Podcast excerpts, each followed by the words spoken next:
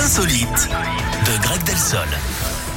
C'est quoi le sujet du, du jour, on va, on va en Chine, Eric, et on souhaite bonne chance à Liang Shi. Cet homme de 56 ans passe son bac pour la 27e fois.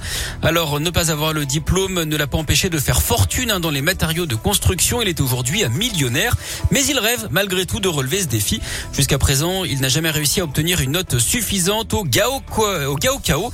Pas la poudre hein, qu'on mélange avec le lait au petit-déj. C'est l'examen d'entrée aux universités. Ça fait... Gao Kao.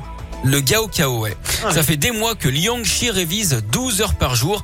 En tout cas, on sait ce qu'il fera. hein. S'il n'a pas la réponse lors de l'examen, il donnera sa Liang au chat.